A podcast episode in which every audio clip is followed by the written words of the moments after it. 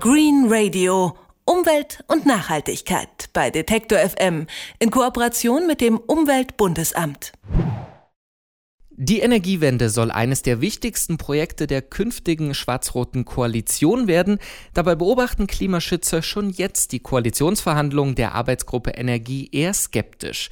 Grund dafür sind die beiden Verhandlungsführer, nämlich Bundesumweltminister Peter Altmaier von der CDU und Hannelore Kraft, die nordrhein-westfälische Ministerpräsidentin von der SPD.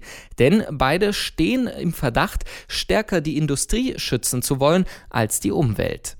Gestern hat sich nun diese Arbeitsgruppe Energie zum dritten Mal getroffen und es sind schon einige Vereinbarungen, die man dort geschlossen hat, bekannt geworden. Und genau über die möchten wir jetzt mit Claudia Kempfert sprechen. Sie ist Leiterin der Abteilung Energie, Verkehr und Umwelt am Deutschen Institut für Wirtschaftsforschung in Berlin. Schönen guten Tag, Frau Kempfert. Guten Tag, ich grüße Sie. Ja, sowohl Peter Altmaier als auch Hannelore Kraft, die betonen auffallend häufig, dass man bei der Energiewende ja vor allem an die Wirtschaft denken muss und natürlich Arbeitsplätze sichern. Ist das nicht eher so ein Totschlagargument, was man immer anbringt? Na, ich glaube, es liegt auch ein grundsätzliches Missverständnis vor, denn die Energiewende schafft ja sehr viele Arbeitsplätze. Es sind ähm, gerade im Bereich der erneuerbaren Energien in den letzten Jahren über 350.000 neue Beschäftigte hinzugekommen.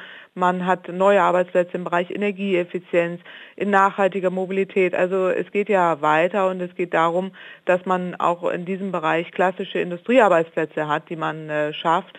Denken Sie an die Hersteller von erneuerbaren Energien, aber auch von Dämmmaterialien, was zum Beispiel auch die Chemieindustrie betrifft. Also ich glaube, es liegt ein Missverständnis vor, dass man glaubt, dass die Energiewende der Industrie schadet. Dabei kann es auch umgekehrt sein, wenn man es klug macht. Also muss da nicht nur die Politik, sondern vielleicht auch die Bürger umdenken und äh, eben von dieser alten Idee wegkommen, dass Wirtschaft nur funktioniert mit Kohle und Atomkraft. Na, ich glaube ehrlich gesagt, dass die Bürger da mittlerweile weiter sind als die Politik, weil die meisten Menschen in Deutschland wollen die Energiewende, sie wissen auch, was sie bedeutet. Und man redet ihnen ein, ne, dass das äh, dann nur möglich wäre mit alten Technologien, konventionellen Technologien und klassischer Industrie, aber eine moderne Industriegesellschaft, in der wir uns da hineinbewegen, bedeutet eben auch, dass wir sehr viel mehr tun werden, um energieeffizienter zu sein, Energie einzusparen und äh, die erneuerbaren Energien voranzubringen. Und da ist Deutschland denkbar gut aufgestellt. Wir haben sehr gute Unternehmen in diesem Land, die das alles hervorragend bewerkstelligen können und die gilt es jetzt auch nicht zu verschrecken und äh, permanent auch Investoren abzuschrecken äh, durch solche Äußerungen, sondern die Politik muss verlässliche politische Rahmenbedingungen schaffen, damit die Energiewende auch zum Erfolg wird und die Industrie und auch alle Wirtschaftsbereiche, die davon profitieren, auch weiterhin profitieren können. Eine ähnliche Argumentation, äh, die gibt es ja auch, Sie haben gerade schon die Industrie angesprochen, bei der EEG-Umlage, mit der also die Energiewende finanziert werden soll. Mit, oder zurzeit noch sind ja viele, vor allem energieintensive Unternehmen davon ausgenommen.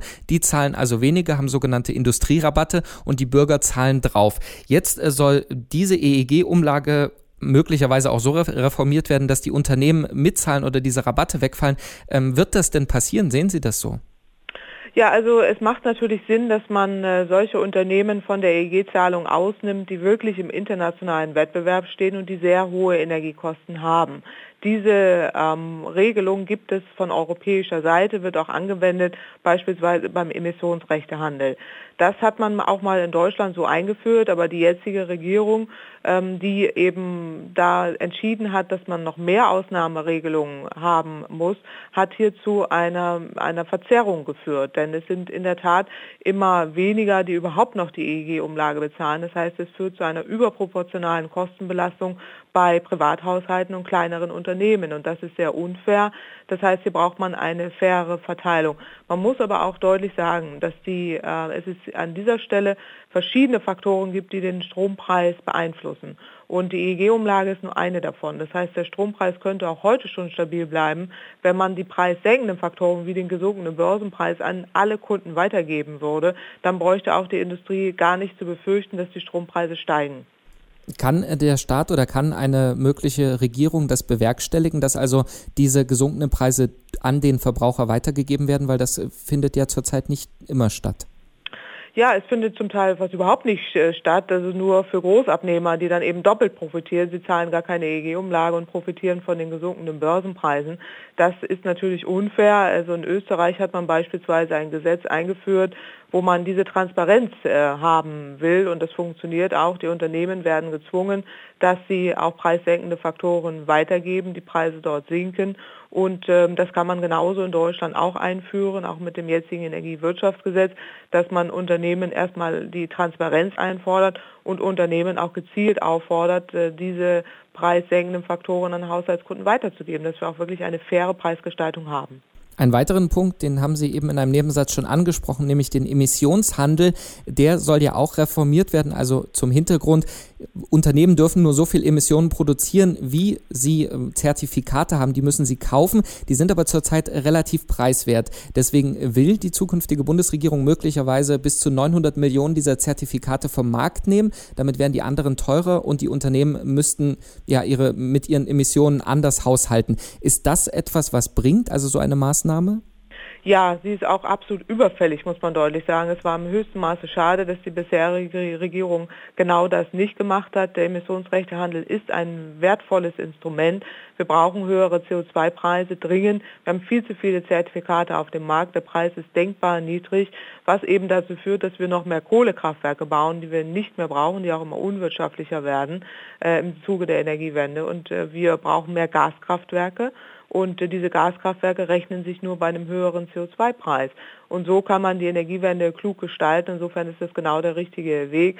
Ich habe Sorge, dass man das äh, wiederum nicht äh, schnell genug umsetzt, weil man auch mit, diesem, mit der Maßnahme, diese überschüssigen Zertifikate aus dem Markt zu nehmen, denkbar spät dran ist und der Preis sich damit wieder nicht bewegen wird. Und das wäre kontraproduktiv.